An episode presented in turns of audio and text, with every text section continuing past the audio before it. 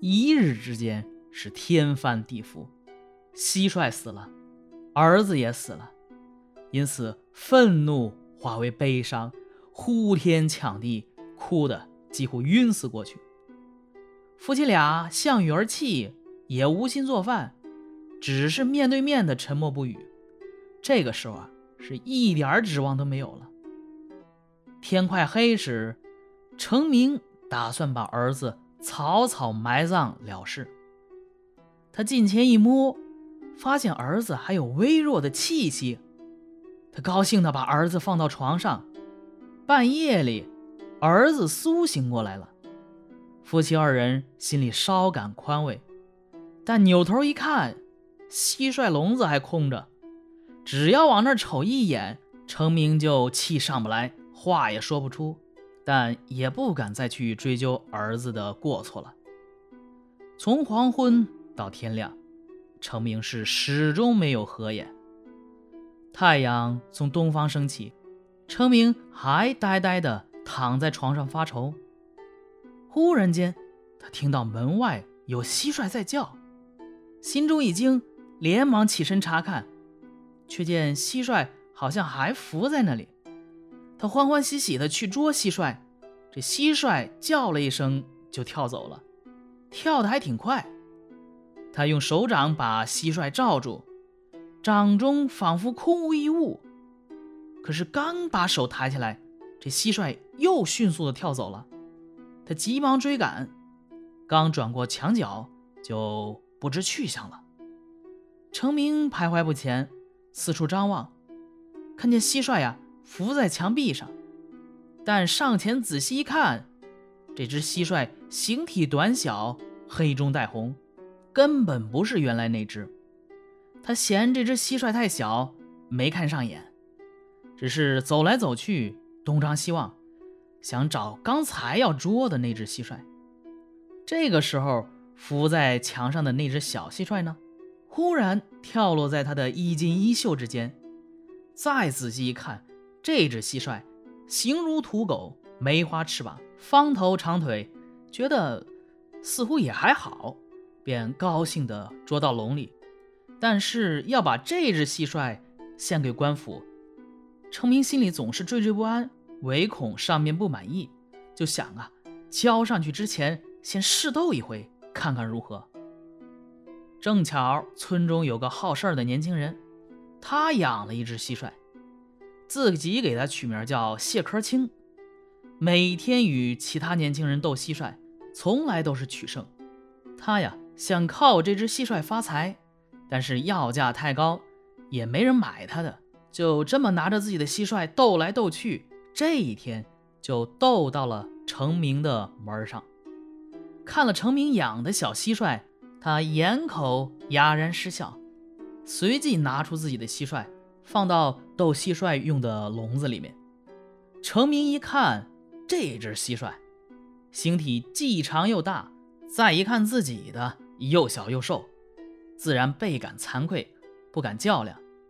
但那个年轻人啊，硬要比试。程明心想，养一只下等货，终究也是没用，不如拼一拼，一博一笑。因此，把蟋蟀倒进了斗盆。这只小蟋蟀扶着不动，呆若木鸡。年轻人又哈哈大笑。他用猪鬃毛撩拨这小蟋蟀的须子，小蟋蟀是仍然不动。年轻人又笑了起来。他多次撩拨，小蟋蟀可就被激得大怒了，直奔向前。于是，两只蟋蟀彼此腾跃搏击，振翅长鸣。一会儿。只见小蟋蟀纵身跃起，张尾伸须，径直去咬谢壳青的颈部。年轻人大吃一惊，忙把双方分开，让他们停止角斗。这时，小蟋蟀张开两翅，骄傲地鸣叫起来，好像在向主人报捷。程明一看，大喜过望，但还没等他有什么动作，这个时候，一只公鸡突然跑来，上前便啄。程明吓得站在那里直喊，幸亏啊，公鸡没有啄中，小蟋蟀一下子跳出一尺多远，公鸡健步向前，紧紧追逼。眼看这小蟋蟀已落在鸡爪之下了，程明仓促间不知如何去救，急得直跺脚，脸色大变。很快见那只公鸡伸长脖子直扑棱，近前一看，原来呀，那只小蟋蟀落在了鸡冠上，用力咬着不放。程明愈加惊喜，便捉住蟋蟀放进了竹笼里。第二天，程明把小蟋蟀进献给了县令。县令嫌弃蟋蟀太小，怒冲冲地把程明训斥了一顿。程明讲了蟋蟀奇异不凡的本领，县令不肯相信，试着让他和其他蟋蟀斗。其他蟋蟀是个个惨败，又试着让他和公鸡斗，也果然和程明说的一样。于是县令奖赏程明，把这个小蟋蟀。献给了巡抚，巡抚非常高兴，又把小蟋蟀盛在金丝笼子里献给皇上，并上表详细陈述小蟋蟀的本领。小蟋蟀进宫后，拿全国各地进献的什么蝴蝶呀、螳螂啊、尤利达呀、青丝蛾等所有名贵的蟋蟀与他斗，没有比他厉害的。而且每当听到琴瑟的声音，这只小蟋蟀还能按节拍跳舞，越发被人们所赏识。皇上也非常高兴啊，大加赞许，下诏赐给巡抚名马和锦缎。这巡抚呢也没有忘本，没多久，县令在考核中被评为政绩卓越优异，上报了。县令自然也很高兴啊，便免去了程明、李政的差役，还嘱咐学史啊。让程明进了县学。等过了一年多，程明的儿子精神也恢复了，但是啊，他一直说自己身化蟋蟀，轻剑敏捷，善于角斗，至今才苏醒过来。巡抚呢也重赏成名，没几年功夫，程家是良田百顷，楼阁万间，牛羊呢各二百头。每当外出时呢，穿青裘，骑飞马，比世家大作还要排场。易史是说，天子偶然用过一件东西，未必不是过后就忘了，但奉行的官员便将进献的物品铸为定例，加上贪官污吏的暴虐，百姓为此每天都要点漆卖子啊，再无终止之。所以，天子的一举一动都关系到百姓的死活，绝不可疏忽。但是呢，成明却因为贪官妒吏、敲诈而贫穷，又因进献蟋蟀而致富，轻裘肥马，得意洋洋。他担任理政，遭受责打的时候，哪里能想到会有今天呢？上天呢，打算让忠厚老实的人得到报偿，于是。便连带巡抚、县令都受到蟋蟀的庇佑。曾听人说呀，一人得道，鸡犬升天，的确如此啊。好，这一篇就讲完了啊。这是一篇政治色彩相当浓厚的小说，它揭示了在封建时代，天子偶用一物，给百姓带来家破人亡的痛苦，给各级官员。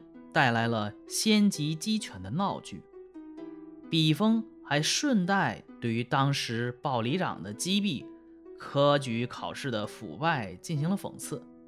其实啊，在明朝人吕弼的《明朝小史》中记载了一个类似的故事，说朱瞻基啊酷爱斗蛐蛐儿，便高价向江南索取上品。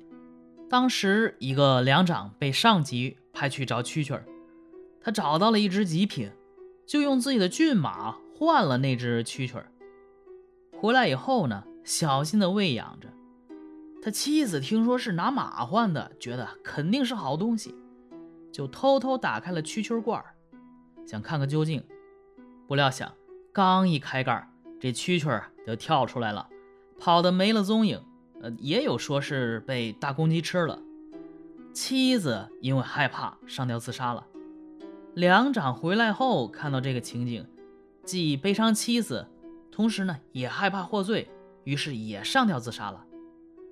从这个故事看呢，其实已经看到了现在这篇促织的基本轮廓，只不过呀，结局比促织更悲惨一些。不过呢，清代王渔洋对于故事发生在明朝宣德间提出了异议，说宣德是治世，宣宗令主，其台阁大臣有三杨、简、夏朱老先生也。故以草虫仙物殃民至此也，系在以传闻一词也。评论家戴明伦正确的予以批驳，认为但论其事，不必求其时代可也。因为啊，在威权时代里，官僚政绩考核的标准和结果都掌握在上面，上台喜便是好官。那么，为了上台喜，什么稀奇古怪的事情都可以发生。一只小小的蟋蟀演出无数悲喜剧，便不足为奇了。而小说呢，写得极其曲折生动，尤其是蟋蟀的形状、捉捕蟋蟀的过程、蟋蟀的争斗，栩栩如生，扣人心弦。《聊斋志异》评论家王金范赞扬说：“状小物归异如此。”是考功绩之苗裔，反正就是一通夸啊！咱们故事结尾也都知道了，皇帝得到了一只举世无双的蛐蛐儿，并且奖赏了和这只蛐蛐儿有关的所有人。参与这件事儿的人凭借蛐蛐儿一人得道，鸡犬升天。这看似喜剧结尾的背后，却有一个令人深思的问题：倘若成名。没有得到一只蛐蛐儿，那又会如何呢？